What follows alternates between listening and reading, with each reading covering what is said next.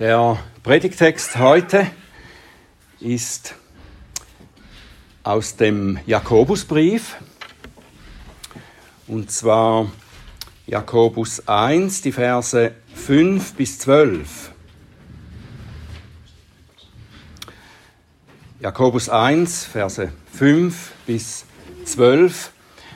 Der Apostel Jakobus schreibt, und das ist Gottes Wort, wenn aber jemand von euch Weisheit mangelt, so bitte er Gott, der allen willig gibt und keine Vorwürfe macht. Und sie wird ihm gegeben werden. Er bitte aber im Glauben, ohne irgend zu zweifeln. Denn der Zweifler gleicht einer Meereswoge, die vom Wind bewegt hin und her getrieben wird. Denn jener Mensch denke nicht, dass er etwas von dem Herrn empfangen werde. Ist er doch ein wankelmütiger Mann, unbeständig in allen seinen Wegen. Der niedrige Bruder aber rühme sich seiner Hoheit, der Reiche aber seiner Niedrigkeit. Denn wie des Grases Blume wird er vergehen. Denn die Sonne ist aufgegangen mit ihrer Glut und hat das Gras verdorren lassen, und seine Blume ist abgefallen und die Zierde seines Ansehens ist verdorben. So wird auch der Reiche in seinen Wegen dahinschwinden. Glückselig der Mann, der die Versuchung erduldet, denn nachdem er bewährt ist, wird er den Siegeskranz des Lebens empfangen, den der Herr denen verheißen hat, die ihn lieben. Lieber Vater im Himmel, hab Dank für diesen Brief, für dein Wort, wo wir lernen können, wie wir uns halten sollen gegen dich, wo wir auch über das Gebet lernen können. Wir bitten dich, Herr, dass du uns den Verstand und unser Herz öffnest, dass wir dein Wort so empfangen können, wie es dir gefällt. Ich bitte dich, dass du meine Lippen öffnest, dass sie deinen Ruhm verkünden. Amen. Ich weiß nicht, ob ihr euch erinnert, als wir das letzte Mal aus dem Jakobusbrief gelesen haben, darüber nachgedacht haben. Das war irgendwann im ganz Anfang Mai.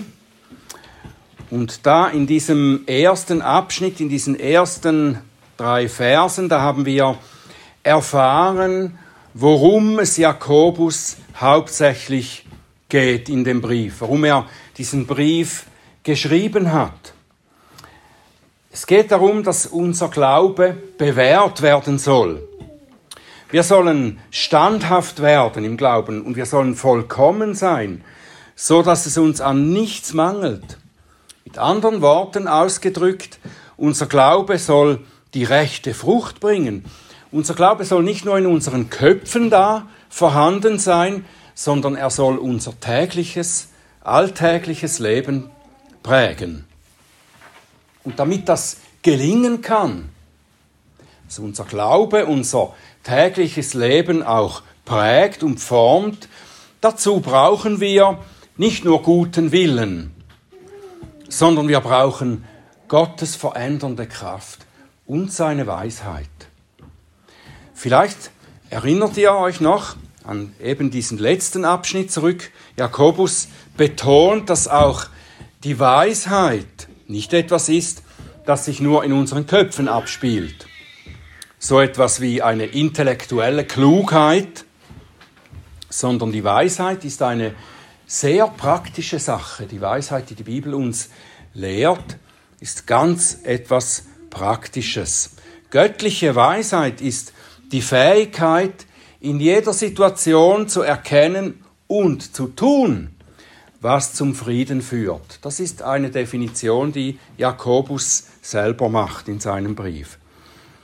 Die Weisheit, Jakobus 3, Vers 17, die Weisheit von oben aber ist aufs erste rein, sodann friedsam, gütig, folgsam, voll Barmherzigkeit und guter Früchte, unparteiisch, ungeheuchelt. Das ist ganz praktisch, oder? Das ist nicht eine Kopfsache. Darum, weil wir aus eigenem Willen und aus eigener Kraft nicht die gute Frucht des Geistes bringen können und auch nicht die dazu nötige Weisheit haben.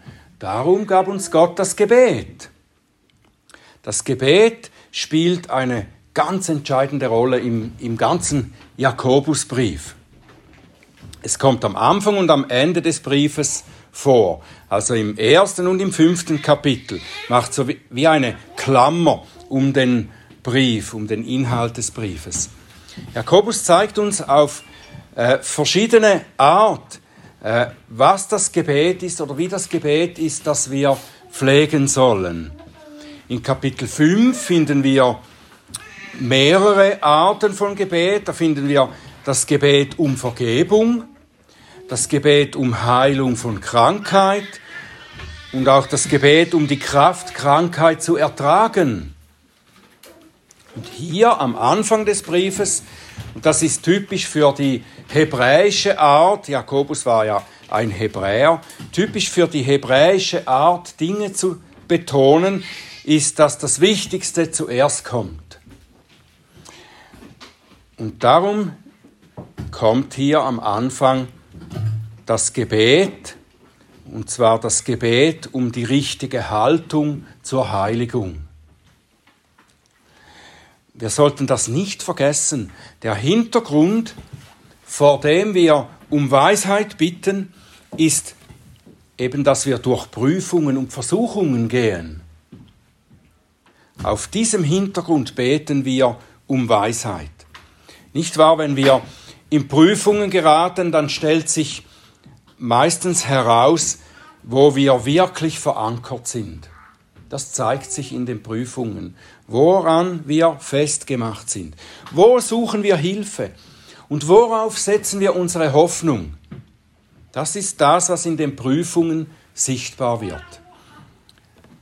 Und wir können auch sagen, dass die Art und Weise, wie wir beten, zeigt, auf welchem Fundament unser Glaube steht. Das Gebet ist auch ein Anzeiger, oder? Es, wie wir beten, zeigt, auf welchem Boden wir stehen. Und hier bei Jakobus, da lernen wir etwas darüber, wie wir beten sollen, damit wir aus unseren Prüfungen dann als bewährt hervorgehen. Welche Art von Gebet hat die Verheißung, das Versprechen, dass es erhört wird?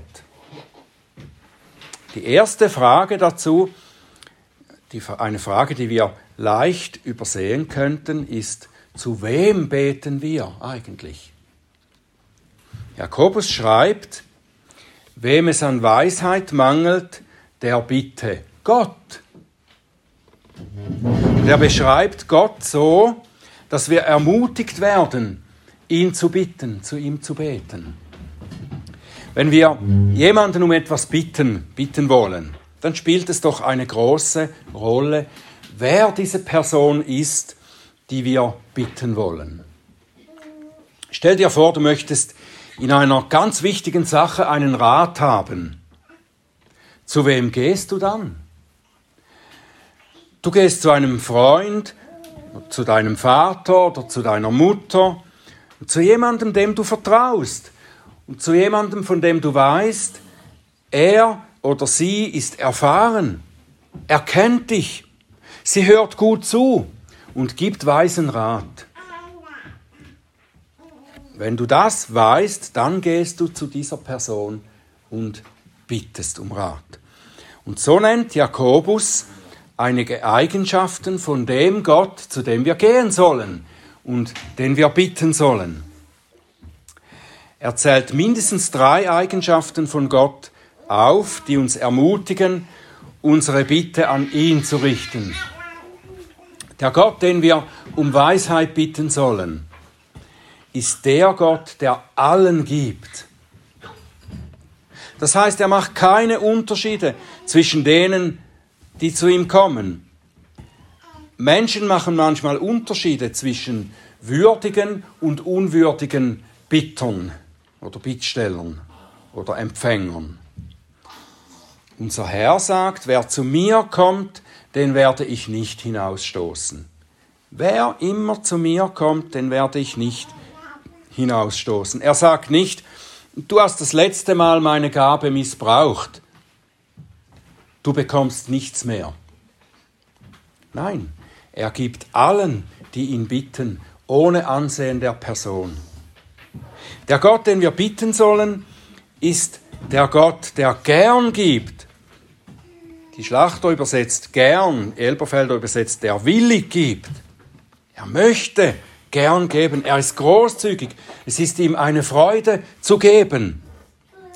Es ist so, wie wenn er wartet, bis wir zu ihm kommen, damit er uns beschenken kann. Denken wir an das Gleichnis vom verlorenen Sohn. Der Vater, das ist ja Gott in dem Gleichnis, der Vater hat auf seinen Sohn gewartet. Und als er zurückkam, konnte er nicht warten, bis er ihn mit Gaben überschütten konnte und ein großes Fest für ihn machen konnte. Der Gott, den wir bitten sollen, ist auch der Geber, der keinen Vorwurf macht, sagt Jakobus. Der Geber, der keinen Vorwurf macht. Wir kennen es vielleicht von den Menschen, dass sie, wenn sie gebeten werden, dann sagen sie, kommst du schon wieder? Willst du schon wieder etwas von mir? Du kommst immer nur, wenn du etwas brauchst.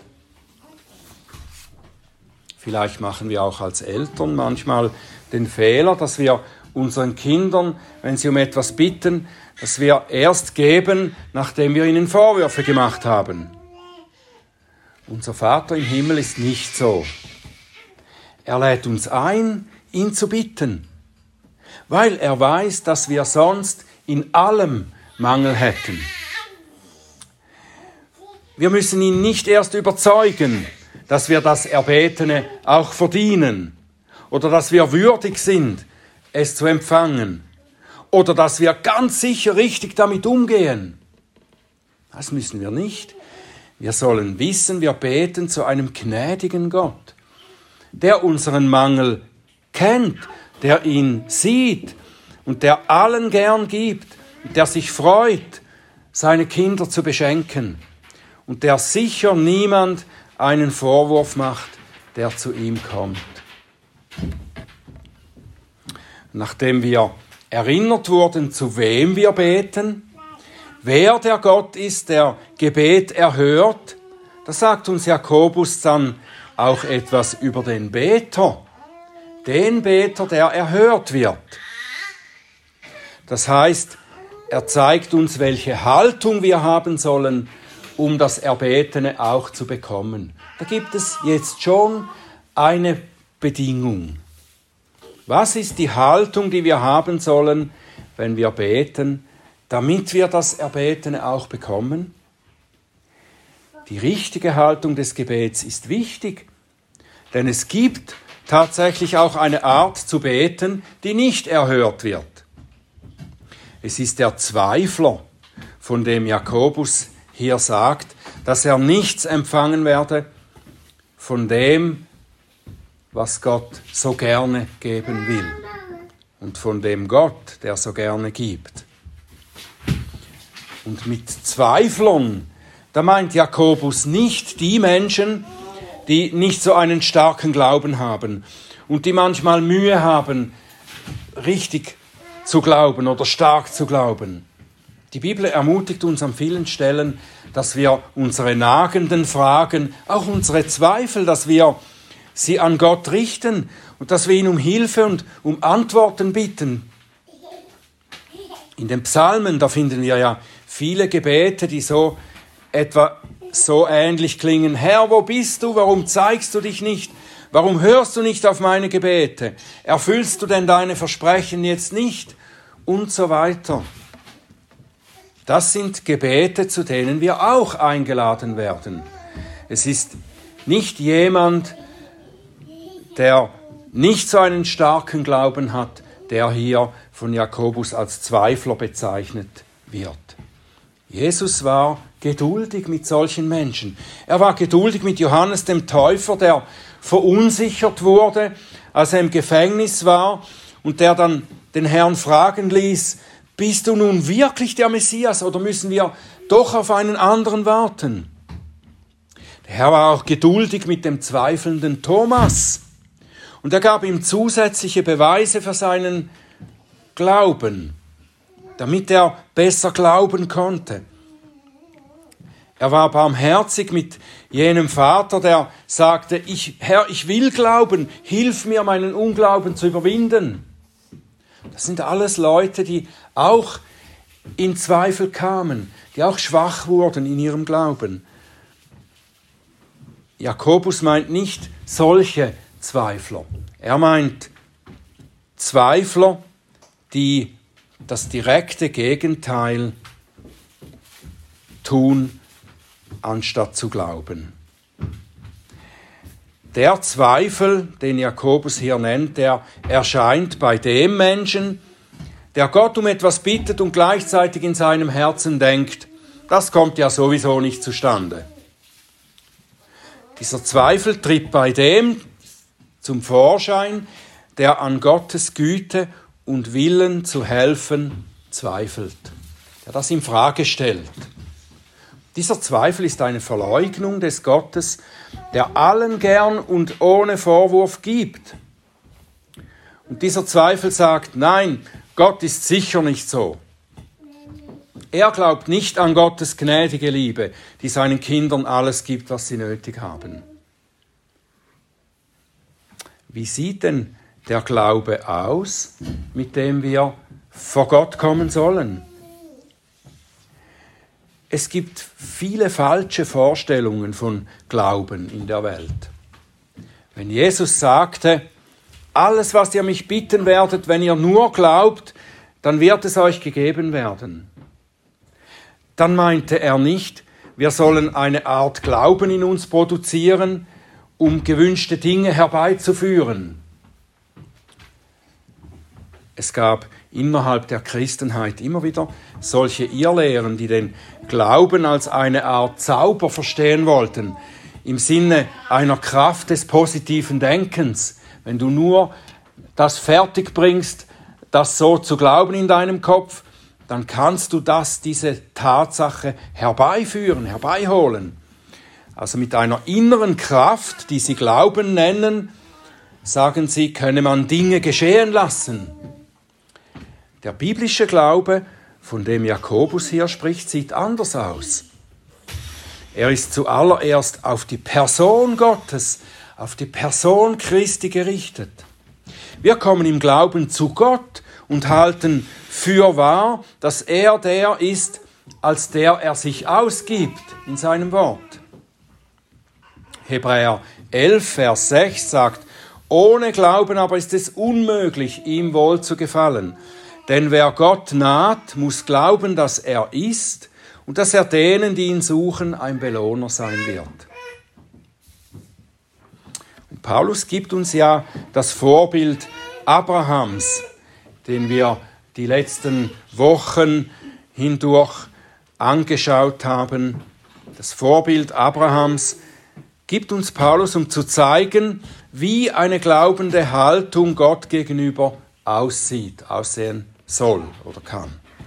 Wenn er schreibt im Römer 4, Vers 19 und 20, schreibt er über Abraham, und nicht schwach im Glauben sah er seinen eigenen schon erstorbenen Leib an, da er fast 100 Jahre alt war, und das Absterben des Mutterleibes der Sarah, und zweifelte nicht durch Unglauben an der Verheißung Gottes, sondern wurde gestärkt im Glauben, weil er Gott die Ehre gab. Wir wissen natürlich, dass es auch Zeiten gab, in denen Abraham verunsichert war und ins Zweifeln kam. Unter anderem wurde er verunsichert, weil er sehr lange warten musste auf das, was Gott ihm versprochen hatte. Aber er übte zu glauben. Er sprach mit Gott über seine Zweifel und wurde neu versichert, dass er einen Sohn erhalten werde. Abrahams Glaube wuchs aus der Beziehung zu Gott und aus der Erfahrung seiner Treue. Und sein Glaube hatte diese Eigenschaft, stetiges Festhalten an den Versprechungen Gottes. Und er wurde belohnt und er bekam das Versprochene.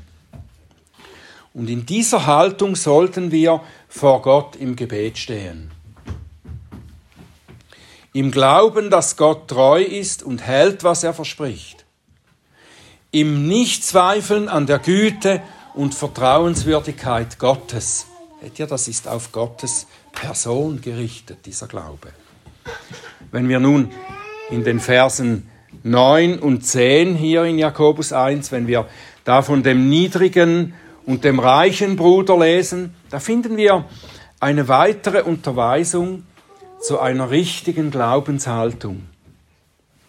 Auch wenn Jakobus diese Ermahnung jetzt nicht ausschließlich für das Gebet meint, sondern vielleicht eher im allgemein im Zusammenhang mit Prüfungen, so hat sie doch auch Gültigkeit für den Beter. Der niedrig gestellte Bruder soll sich seiner Erhöhung rühmen und der Reiche seiner Niedrigkeit. Das heißt, der Niedrige oder der Arme, der sieht ja bereits, dass er arm ist. Er soll aber erkennen, dass er in Christus reich gemacht wird. Und der Reiche soll sich nicht durch seinen äußerlichen Reichtum blenden lassen, sondern erkennen, dass er eigentlich vor Gott arm ist. Für beide ist es richtig und wichtig, dass sie ihre eigentliche Armut, die sie als natürliche Menschen haben, dass sie die sehen und dass sie den wahren Reichtum bei Gott suchen. Für den Beter, der um Weisheit bitten soll, bedeutet das, dass er erkennen muss, wie nötig er diese Weisheit hat, wie arm er an Weisheit ist. Der Herr Jesus sagt, glückselig sind die geistlich Armen, dann meint er eben das, derjenige, der erkennt, dass er geistlich ein Armer ist, dass er arm ist, dass er nicht das hat, was er für das geistliche Leben braucht. Diese Weisheit. Bevor wir Gott um geistliche Gaben bitten, müssen wir erkennen, dass wir das Erbetene selbst nicht haben. Wenn ich den Eindruck habe, ja, ich bin geistlich reif und ich habe es nicht nötig, dass jemand mich belehrt, dann werde ich nicht demütig zu dem himmlischen Vater gehen und ihn um Weisheit bitten. Gott müsste dann in so einem Fall über mich sagen, das, was er der Gemeinde in Laodicea sagte, in den Sendschreiben in der Offenbarung, Offenbarung 3, Vers 17, sagt er, du sagst, ich bin reich und bin reich geworden und brauche nichts. Und du weißt nicht, dass du eigentlich der Elende und bemitleidenswert und arm und blind und bloß bist. Und wenn ich in so einer Lage bin, in so einer Situation, dann helfen mir vielleicht Prüfungen und Anfechtungen dazu, dass ich erkenne, dass ich in Wirklichkeit nichts habe und dass ich alles von Gott erbitten muss. Dann das Ziel des Gebets um Weisheit, das ist noch einmal genannt in Vers 12 hier, Jakobus 1. Glückselig der Mann, der die Versuchung erduldet, denn nachdem er bewährt ist, wird er den Siegeskranz des Lebens empfangen, den er denen verheißen hat, die ihn lieben. Wir sollen nicht um Weisheit bitten, damit wir für uns selbst klug sind und gescheite Antworten auf schwierige Fragen geben können. Dafür sollen wir nicht um Weisheit bitten. Die Weisheit ist notwendig, um in Gottes Willen zu leben und um gestärkt und glückselig aus den Prüfungen hervorzugehen. Dazu ist Weisheit nötig. Am Ende, nachdem wir durch allerlei Prüfungen bewährt worden sind, da werden wir die Krone des Lebens empfangen. Die Prüfungen, die Gott uns sendet, machen uns bereit für diesen herrlichen Moment. Wir machen uns nicht selber dafür bereit. Wir werden von Gott zubereitet. Er sendet die Prüfungen und Anfechtungen, die wir brauchen, um uns selber und ihn besser zu erkennen. Uns selber besser zu erkennen, damit wir Gott besser erkennen können. unsere Schwachheit, unsere Armut vor Gott erkennen, damit wir seine Gnade und seine Größe umso besser erkennen. Und dahin führt er uns, dass wir sehen, dass wir alles von ihm brauchen und allem voraus die Weisheit, um unseren Weg nach seinem Willen gehen zu können. Der Herr Jesus ist uns diesen Weg vorausgegangen. Den Weg durch die Prüfungen. Er wurde vor uns, lange vor uns in die Wüste geführt, um dort geprüft zu werden. Er hat durch Gottes Weisheit, die er als einziger Mensch hatte, bereits hatte, durch diese Weisheit, die darin bestand, dass, er das Wort Gottes anwandte, dadurch hat er diese Prüfung siegreich überstanden. Und es heißt dann, der Satan wich von ihm und die Engel dienten ihm. Lasst uns Gottes Kraft und Weisheit erbitten, damit wir es ebenso tun können. Philippa 4, Vers 6 bis 7, seid um nichts besorgt, sondern lasst in allem durch Gebet und Flehen mit Danksagung eure Anliegen vor Gott kund werden. Und der Friede Gottes, der allen Verstand übersteigt, wird eure Herzen und eure Gedanken bewahren in Christus Jesus. Amen.